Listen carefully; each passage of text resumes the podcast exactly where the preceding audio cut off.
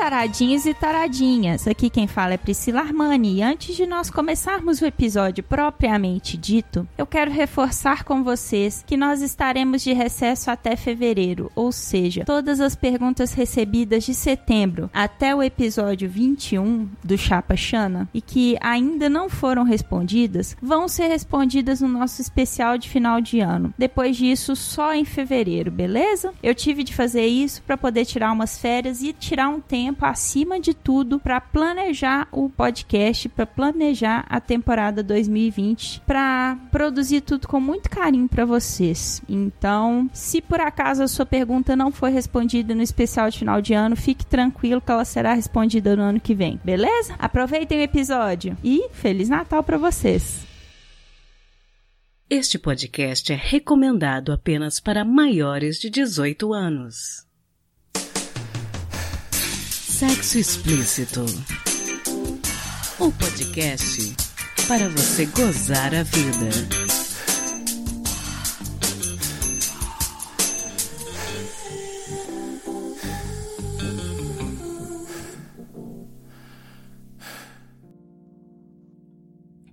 Taradinhos e taradinhas. Esse é o Sexo Explícito, podcast que busca tratar de inúmeros assuntos relacionados à sexualidade humana. E hoje nós temos uma convidada para nos ajudar a desmistificar mais um tabu. Para falar a respeito de sexo na menstruação, hoje eu trago a obstetra e ginecologista paulista, Olivia Oleia. Seja bem-vinda, Olivia. Oi, Pri, obrigada pelo convite. Muito feliz em estar aqui. E eu quero agradecer a Pentes por ter intermediado esse nosso contato. Olivia, fala um pouquinho do seu trabalho pra gente. Bom, eu sou ginecologista, eu atuo aqui em São Paulo, capital. Trabalho com atendimentos em ginecologia para todas as mulheres de todas as faixas etárias, desde crianças até mulheres no climatério. Tento fazer uma abordagem bem ampla do atendimento. Também atendo a população trans, população LGBT. Em obstetrícia, eu trabalho muito com parto normal, então é o que aqui no Brasil é chamado de parto humanizado, né? Mas é um parto normal. E essas são as minhas atuações, é isso. Bom, a menstruação ao longo da história sempre foi um grande tabu. E ainda hoje tem muitos países que ela ainda é um tabu, né? Eu tava pesquisando um pouquinho e descobri que só a partir do século XVIII que os cientistas perceberam a diferença entre o sangue menstrual e o sangue que circula no nosso corpo. E ao longo da história, as mulheres usavam vários tipos, né, panos para conter a menstruação, e esse sangue era visto como algo impuro. Na sua opinião, como que a menstruação é percebida pelas mulheres brasileiras hoje? Ah, eu acredito que talvez não só pelas mulheres brasileiras, mas talvez pelas mulheres do mundo inteiro. Eu acho que a história do nosso corpo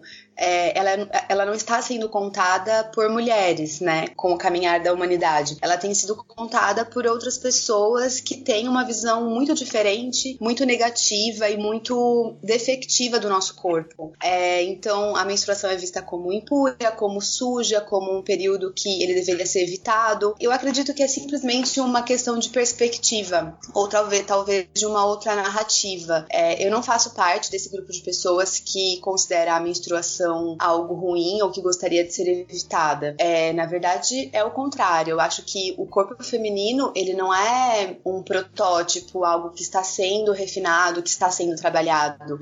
É, na evolução da humanidade, a gente foi selecionada pra, é, para estar aqui. Então, nós somos completamente adaptadas para viver aqui nesse planeta, no, nesse agora. Então, o nosso corpo, ele é muito capaz ele é muito perfeito, ele funciona do jeito que ele funciona. Então, a menstruação, ela faz parte disso, ela simplesmente não significa é, uma ausência de gravidez, então a, a mulher, ela não tem como um propósito de vida estar grávida, é simplesmente a forma natural que o nosso corpo funciona, que é em ciclos. É, então, a gente tem que aprender a valorizar toda essa ciclicidade presente na nossa vida, tirar proveito e tirar vantagem disso. É óbvio que há mulheres que têm problemas com a menstruação menstruação no sentido de dores muito importantes, fluxo muito intenso, mas isso acaba ficando na minoria dos casos. Então a grande maioria poderia viver uma vida muito saudável, trazendo significados, tirando significados positivos da própria menstruação e do próprio ciclo. Então eu tô completamente fora dessa perspectiva de enxergar a menstruação como algo ruim. Interessante você falar disso porque tem até médicos que defendem que a mulher não deveria mais menstruar e que algumas deveriam, né, tomar remédio para não menstruarem mais. Então você não é a favor disso, é, né? Eu não posso dizer que eu não sou a favor, porque cada mulher precisa parar e pensar o que quer para a própria vida. O que eu acho errado é um profissional, de acordo com a sua visão de mundo, colocar essa visão para a paciente, para a mulher que está à frente dele. Ele, na verdade, deveria mostrar todas as opções e todos os cenários, e essa mulher decide o que ela quer para a vida dela. Então, para a minha vida pessoal, eu, apesar de ter usado muita pílula durante muitos anos, hoje em dia eu vejo muito benefício em menstruar e eu não me vejo mais usando algum método para parar de menstruar. Mas quando eu estou tratando, acompanhando, seguindo mulheres, a minha conversa com essas mulheres é passar a minha visão de mundo, que ela é muito mais abrangente e positiva do corpo feminino e compreender o que que essa mulher quer agora. É completamente possível que alguma mulher num período de vida deseje não menstruar isso seja realmente a decisão mais acertada para ela. Eu não acho que tem certo nem errado em relação a cortar a menstruação, a usar métodos hormonais para cortá-la. O que eu acho errado é essa visão que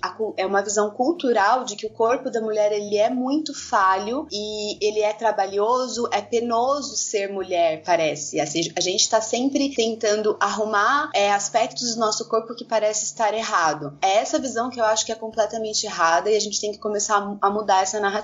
Concordo com você. E tem muitas lendas que a gente ouve a vida inteira, né, nessa questão do corpo falho, que inclusive quando a gente está menstruada, a gente não pode cozinhar, não pode lavar o cabelo, não pode fazer uma série de atividades. Alguma dessas coisas é verdade? Tem algum fundo de verdade Não, isso é tudo, isso é tudo mito, é tudo lenda. É, a menstruação, cada mulher se sente de uma forma muito diferente quando está menstruada. Ao passo que nós podemos observar algumas mulheres completamente ativas e proativas e que continuam produzindo, exercendo as suas atividades ao longo da menstruação com tranquilidade, nós também temos muitas mulheres que se sentem mais que gostariam de ficar mais recolhidas. Se tivesse essa possibilidade, seria lindo que fosse garantido até por lei que algumas mulheres pudessem ficar em casa durante o período menstrual se elas precisam desse recolhimento, né? Então isso varia muito de mulher para mulher. Tem aquela que se sente super ativa e aquela que gostaria de poder ficar mais quieta no seu canto, seja porque sente algumas alterações no corpo, como um pouquinho de cólica,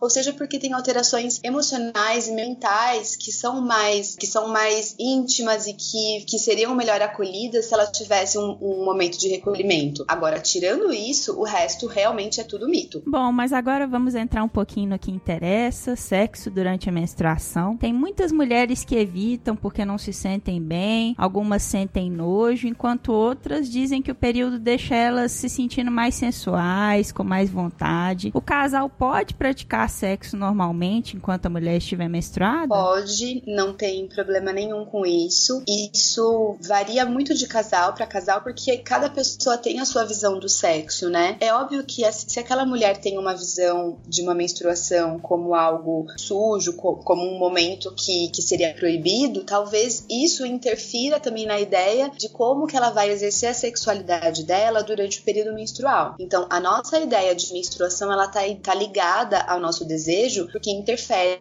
no desejo durante o período do sangramento. Da mesma forma, qual que é a visão do homem que não menstrua sobre a menstruação? Isso também vai interferir no desejo dele quando ele for ter relação com alguma mulher que está menstruada. Então, as nossas ideias, o que a gente acha, interfere no nosso desejo no momento de iniciar alguma, alguma relação sexual. Então, aqueles que são completamente abertos e não enxergam isso como um problema, ou até pelo contrário, acham isso interessante, isso seja, é, que seja um fator que atice ainda mais o desejo sexual, essas pessoas estão tendo relação durante a menstruação. E não tem problema nenhum mesmo. Acho que algumas mulheres ficam inseguras disso alterar o ciclo delas de alguma forma, mas acho que não interfere nada, então, né? Então, existem, na maioria, não interfere em nada, mas existem alguns estudos que já correlacionaram, por exemplo, mulheres que têm é, orgasmos mais irregulares com um ciclo menstrual que pode ficar um pouco mais encurtado. É, da mesma forma, o que, que também já há relação. Eu não posso afirmar isso com toda certeza e dizer que acontece com todas as mulheres. Porém, isso já foi correlacionado em alguns estudos de durante o orgasmo, como acontecem contrações bem intensas uterinas,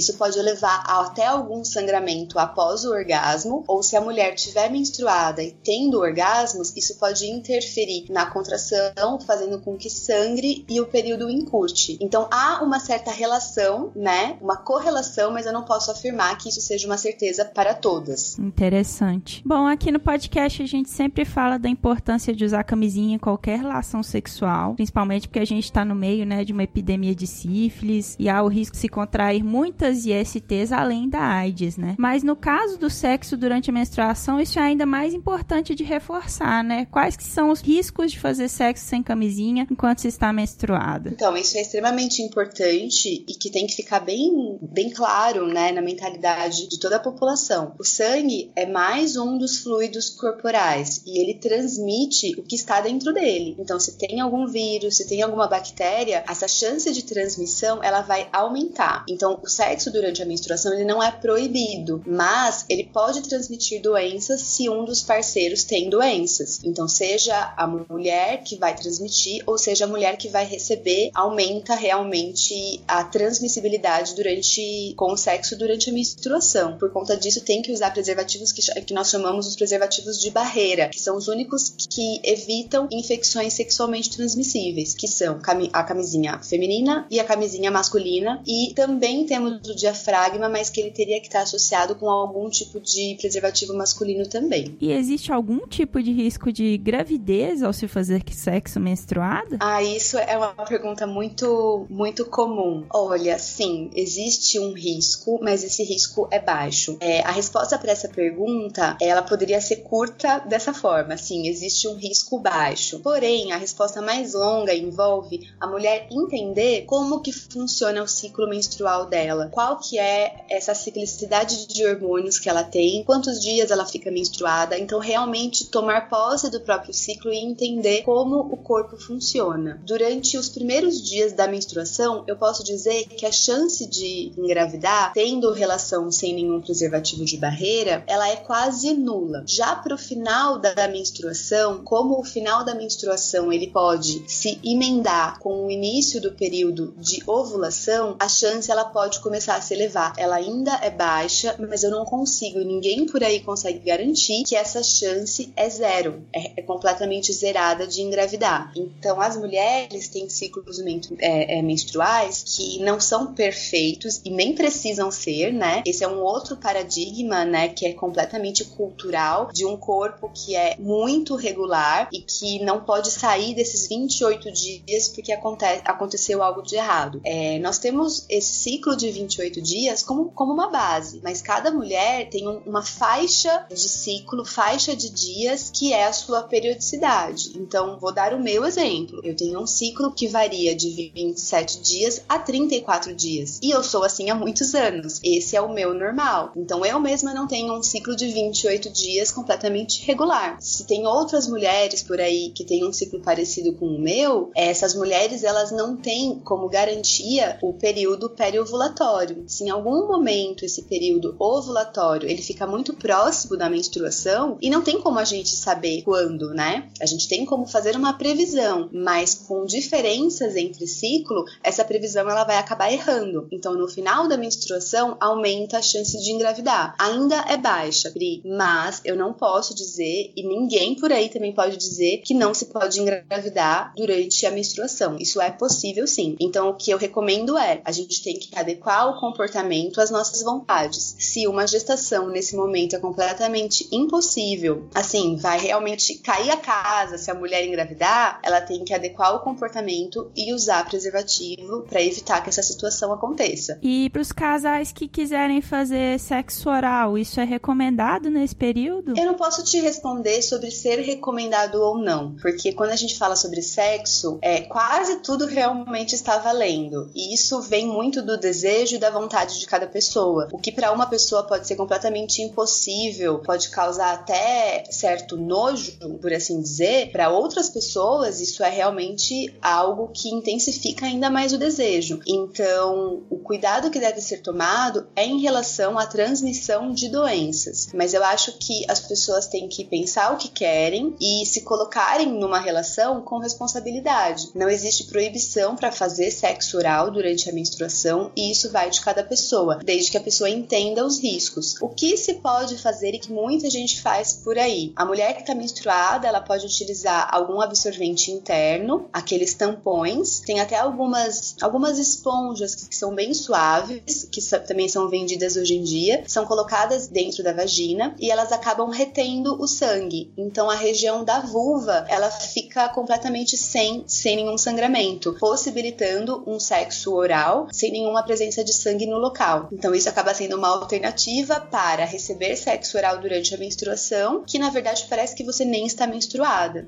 interessante. Tem muitas mulheres, né, que sofrem de fluxo mais intenso. Para essas mulheres existe algum tipo de controle, alguma coisa que poderia ajudar a diminuir isso? Durante a menstruação, a gente tem uma certa normalidade de fluxo menstrual. Então, a, a menstruação ela varia entre uns 5 ou 7 dias. Além de 7 dias, a gente começa a pensar em um ciclo que seja muito prolongado. É óbvio que todas as alterações de fluxo e duração da menstruação, elas devem ser observadas por mais de um ciclo ciclo. Então, muitas mulheres ficam desesperadas quando acontece apenas uma vez. O recomendado é que isso seja observado durante alguns ciclos para a gente entender se realmente será um problema ou se, se, se, simplesmente foi algo isolado e que não vai voltar a acontecer. Essas mulheres que têm um fluxo muito intenso talvez sejam candidatas ao uso de métodos hormonais. Porque todos os métodos hormonais, sejam pílulas, seja adesivo, seja anel vaginal, seja método injetável, que é a injeção intramuscular, muscular, é, são métodos que reduzem o fluxo menstrual em quase pela metade. Então, se essa mulher realmente tem um fluxo muito intenso, isso é um problema na vida dela, e geralmente fluxos intensos vêm correlacionados com cólicas muito fortes, são mulheres que teriam muito benefícios com o uso de métodos hormonais. Então, só o fato de estar usando pílula, isso já significa que a sua menstruação vai ser cortada em quase pela metade. Então, acaba sendo a solução para o problema dessa mulher que real tem um problema com a menstruação. E para aquelas que sofrem com TPM, que né, se sentem mal, existem formas de atenuar esses sintomas? Pri, sobre TPM, isso a gente poderia conversar durante duas horas só sobre a TPM, porque a minha opinião é que ela também foi contada para as mulheres de uma forma muito negativa, né? Então é mais um fator, um aspecto do nosso corpo, do nosso funcionamento, que falaram pra gente que é algo horrível, que é algo completamente incontrolável incontrolável e que deve simplesmente ser evitado. Eu desenvolvo uma, uma conversa com mulheres que me procuram para falar sobre TPM de uma forma muito diferente. A TPM, ela não é idêntica a cada ciclo, ela muda muito e ela é completamente multifatorial. Então, envolve o sono dessa mulher, envolve se essa mulher tem propósito na vida ou não, envolve como que é essa mulher nas suas atividades diárias, qual que é a relação dela com o trabalho dela, qual a relação dela com o parceiro, a parceira que ela pode, possa estar convivendo atualmente, a relação dela com os filhos. Então, tudo isso contribui para que a mulher desenvolva TPM ou não. Tem dois tipos de TPM, né? Uma que a gente chama que é a TPM clássica, e existe realmente um transtorno que é, a gente chama de transtorno disfórico pré-menstrual, que isso realmente é algo grave e que é um diagnóstico psiquiátrico e que deve ser conduzido com especialistas, porque realmente tem uma queda na qualidade de vida muito importante. Tirando deixando de lado esse transtorno disfórico, a gente fica com a TPM que quase toda mulher já, já acabou experimentando, vivenciando em algum momento da vida. Para melhorar a TPM no geral, eu vou dar conselhos é, simples, mas já garanto que não é só isso que vai fazer com que a TPM desapareça. Ela faz parte da gente, faz parte da mulher ter esses pequenos pedágios na vida que são momentos de parada para pensar o que a gente está fazendo com a gente mesma. O que que melhora? E isso está escrito em todos os tratados e livros de ginecologia do mundo inteiro. Mulheres que têm atividade física regular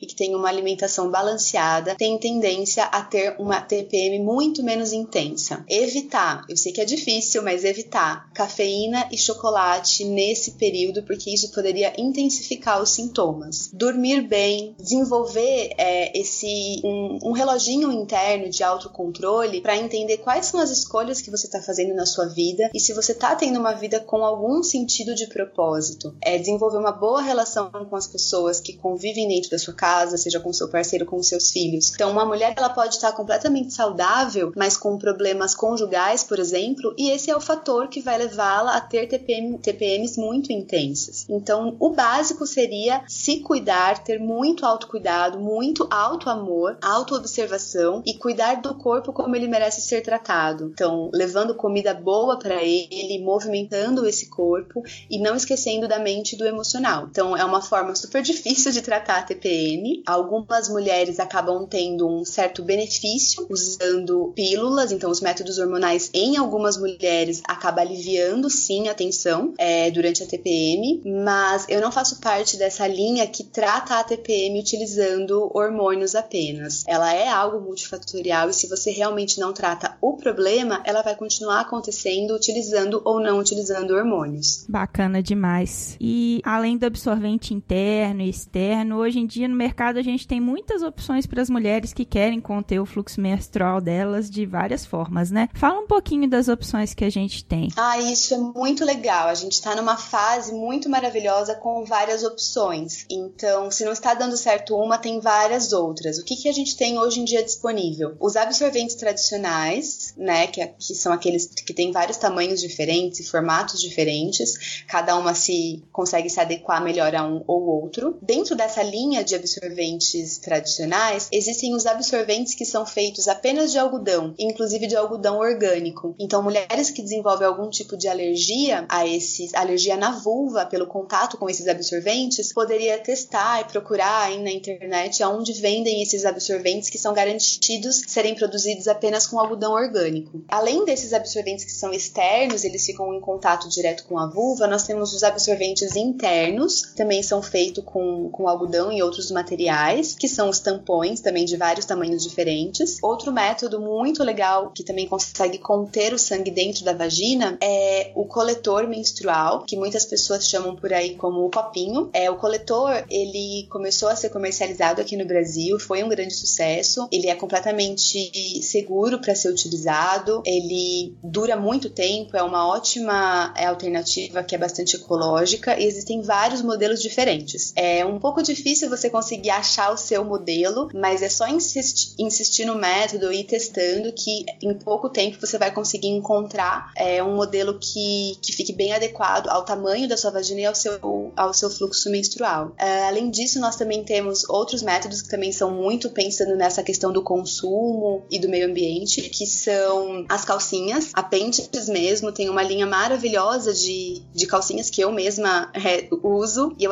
acho muito, muito bom. Então, são calcinhas absorvíveis. Você teria que ter algumas durante o seu fluxo para você realmente manter toda a menstruação usando calcinhas, mas são calcinhas que aguentam é, receber sangue e, e permanecem seca durante muitas horas e depois você vai trocando, vai lavando na sua casa, esperando secar, sempre nunca secar em secadora, deixar secando ao ar livre. É uma ótima opção. Eu acho que as mulheres poderiam começar a testar durante a menstruação o uso dessas calcinhas. Além dessas calcinhas, também tem é, alguns absorventes feitos, feitos de tecido por algumas artesãs. Então você pode, em vez de ficar trocando um absorvente é, tradicional, você pode usar esse absorvente, essa calcinha, junto com um absorvente de tecido, e você pode ir lavando esse absorvente para ser reutilizado. Então são várias opções que a gente tem hoje em dia. É uma, é uma, gama, é uma gama bem grande que está aí à disposição para as mulheres. É só a gente estar tá aberta a escolher coisas diferentes. Sensacional. Eu particularmente adoro ficar pesquisando porque eu acho que ficar usando só absorvente, que às vezes tem componentes plásticos, eu acho que para o meio ambiente é um passivo ambiental muito grande, né? E aí se a gente parar para pensar na nossa vida, né? Quantos absorventes cada mulher usa? Então eu sempre gosto de pesquisar outras opções. Então, Pri, no site da Pentes, inclusive, tem uma calculadora para você entender o quanto de absorvente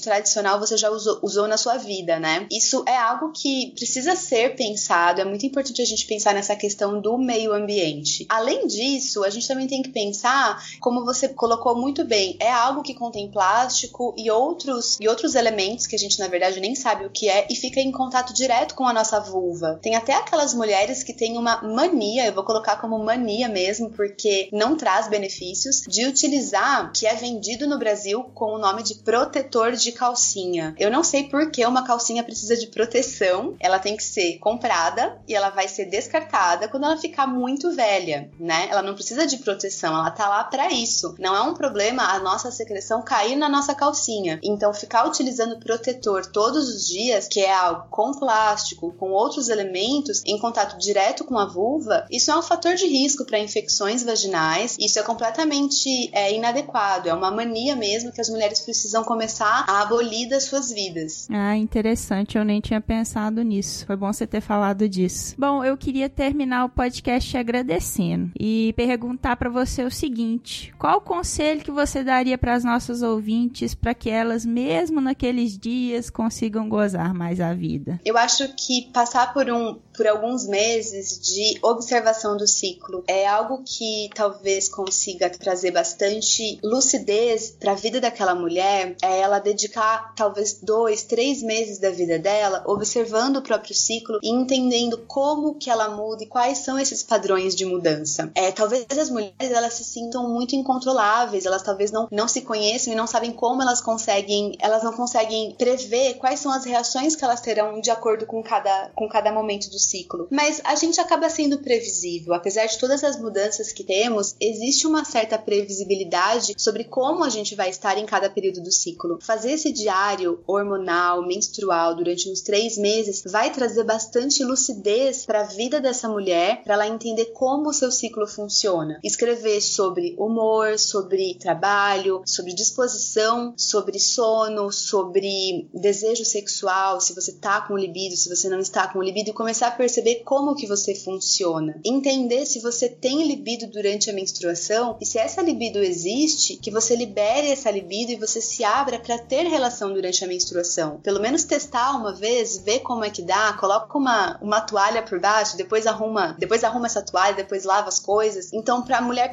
acho que o primeiro passo para começar a ter uma vida mais leve e com menos tabus, com menos prisões, menos algemas, é começar a perceber como você é verdadeiramente na sua vida e quais são os seus reais desejos. Tirar vantagem dessa ciclicidade que, na minha opinião, é muito linda do corpo feminino e viver a sua sexualidade em cada período do seu ciclo de acordo com o seu desejo e entender se você mesma tá balizando o seu desejo por conta de tabus e por conta da moral da sociedade. Ah, é uma, é uma dica nada fácil, bem complexa, mas eu acho que é o, é o caminho verdadeiro para uma mulher viver a vida com muito mais leveza. Ai, maravilhoso. Adorei. Onde que as pessoas te acham nas redes sociais, Olivia? Pri, eu tô no Instagram como doutora Olivia Olea. Eu também tenho um site com o mesmo nome, oliviaolea.com. E no Facebook, doutora Olivia Olea também. Assim que vocês conseguem me achar. Bacana demais. Muito obrigada, viu, por conversar com a gente hoje. Obrigada, eu agradeço demais, Pri. Parabéns pelo, pelo trabalho. É importantíssimo espaços para que outras opiniões e outras narrativas sejam construídas na nossa cultura, principalmente falando sobre mulheres. Bacana demais. Valeu.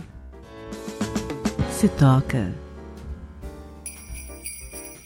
A dica de hoje tem tudo a ver com este episódio. Eu vou falar para vocês a respeito do Prudence Soft Cup, coletor menstrual descartável que eu estou usando recentemente, que apesar de um pouco caro, eu sinto que vale a pena. É uma opção que eu trago para vocês hoje e vale lembrar que este episódio não está sendo patrocinado nem pela Prudence nem pela Pentis. Esse coletor desenvolvido pela Prudence consiste num coletor muito semelhante ao copinho, mas com uma vantagem: ele é mais largo do que profundo. Então fica aqui o aviso: se a sua menstruação for mais líquida, intensa e se você precisa trocar de absorvente ou esvaziar o copinho muitas vezes ao dia, talvez essa não seja uma boa opção. Tem mulheres que têm fluxo mais intenso. Nesses casos, talvez o Prudence Soft Cup não te atenda bem. Mas por que ele é mais largo que profundo? Porque o objetivo desse coletor é, ao contrário dos copinhos tradicionais, te proporcionar a oportunidade de você transar confortavelmente enquanto está menstruada. Olha, gente, eu experimentei e eu preciso dizer que é realmente surpreendente. A embalagem diz que o coletor proporciona um conforto grande, que você nem percebe que está usando, e é verdade. Você pode usar ele direto por 12 horas sem trocar, e apesar dele ser descartável, ele é feito de um material que você pode lavar e reutilizar ele uma vez sem problemas. Mas mais do que isso, eu não recomendo. Eu tô dando essa dica porque é um produto caro. A caixinha custa cerca de 40 reais, a embalagem vem com 4 unidades. Então é como se fosse 10 reais por coletor. E ele também não é achado facilmente em qualquer farmácia. Mas vou te falar, transar com ele é muito confortável e o seu parceiro pode nem perceber que você está menstruado usando ele. É muito fácil de colocar, mesmo para quem nunca usou, e as instruções na embalagem são muito simples de seguir. Agora fica aqui dois avisos importantes. O primeiro é que apesar dele lembrar no seu formato um diafragma, ele não é contraceptivo, seja, ele não evita gravidez, não está dispensado uso de camisinha, hein? Até porque ele não previne AIDS, nem doenças sexualmente transmissíveis. Então tem de usar camisinha sempre, usando ele ou não usando, tá? Camisola na pistola em qualquer situação. Outro aviso é para as meninas que usam DIL. Nesse caso, infelizmente, vocês não podem usar o Prudence Soft Cup. Há o risco de deslocamento do DIL ao colocar. Quem teve síndrome do choque tóxico também não pode usar. E se você é virgem, já teve parto, aborto ou interrupção de gravidez recentemente, vale procurar um ou uma ginecologista antes de usar. Gostou dessa dica de hoje? Experimenta depois o Prudence Soft Cup e me diz se valeu a pena para você, como valeu para mim. E se souber de outros produtos semelhantes, passa lá no nosso grupo do Telegram e deixa as dicas pra gente. telegram.me barra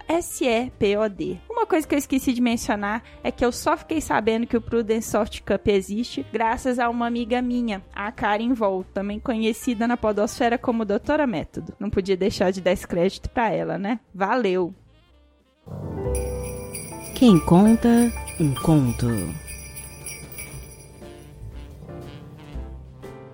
O conto que vocês vão ouvir neste penúltimo episódio de 2019 é narrado pela querida Mari Ribeiro, do podcast Mileniados. Ela narra um texto de Gustavo Lacombe, publicado no site do Milambi, em milambi.com.br barra Lacombe1. O texto se chama Sinceramente, eu admiro a safada com sentimentos que sou. E a interpretação dela tá bem apimentada. Aproveitem esse presentinho de Natal antecipado.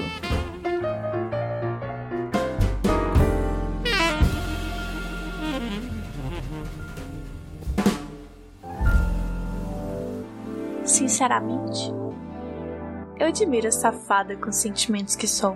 Às vezes eu fico admirada com o tanto de besteira que a imaginação consegue pensar em pouco tempo. Se fosse um concurso, talvez eu ganhasse. E sabe quando você olha para uma parede branca e já pensa em sexo? então, sou eu. Óbvio que tem horas e horas, épocas e épocas. Quando eu tô com alguém, eu mando mensagem, eu provoco. Me deixo levar na sedução e sei usar dela também quando devo. Confesso que curto ficar na conchinha, roçando um no outro, pegando no sono juntos. Mesmo que não tenha um apego maior, é gostoso dividir um momento assim com alguém que te faz gozar. Acho que no fundo, eu sinto um orgulhinho por ser essa safada com sentimentos. Alguém que se preocupa com o prazer de quem divide a cama, ou não exatamente a cama. Alguém que vai se esforçar para pelo menos deixar uma boa recordação. Até porque a foda pode ser de uma noite, mas uma trepada gostosa acaba sendo levada para sempre. Mas tenho meus instantes de solidão, de ficar comigo mesma, e sexo é uma das últimas coisas que penso, pelo menos com outra pessoa. Me satisfaço e recomendo a todas as mulheres: descubram-se. Nada é mais libertador do que saber o limite do seu próprio prazer. Assim, de fases em fases, eu vou levando esse fogo que já me fez cometer burrices, que já me fez colocar os pés pelas mãos e pensar mais com qualquer outra parte do corpo que não a cabeça. Não acho que seja uma questão de rotular em ser alguém intenso ou não, mas é que aprendi cedo a viver as coisas que quero, pesar as consequências e não ser refém do que os outros pensam. Quem sabe de mim sou eu. Quem sabe o que faço, para quem eu dou, com quem eu me envolvo, do jeito que a banda toca, sou eu. Sendo safado ou não, dá um orgulho danado em ser assim. Mas nem adianta negar. Tem dias que eu acordo e penso em sexo. Passo o dia pensando em sexo. Foda é quando não tem ninguém para matar à vontade.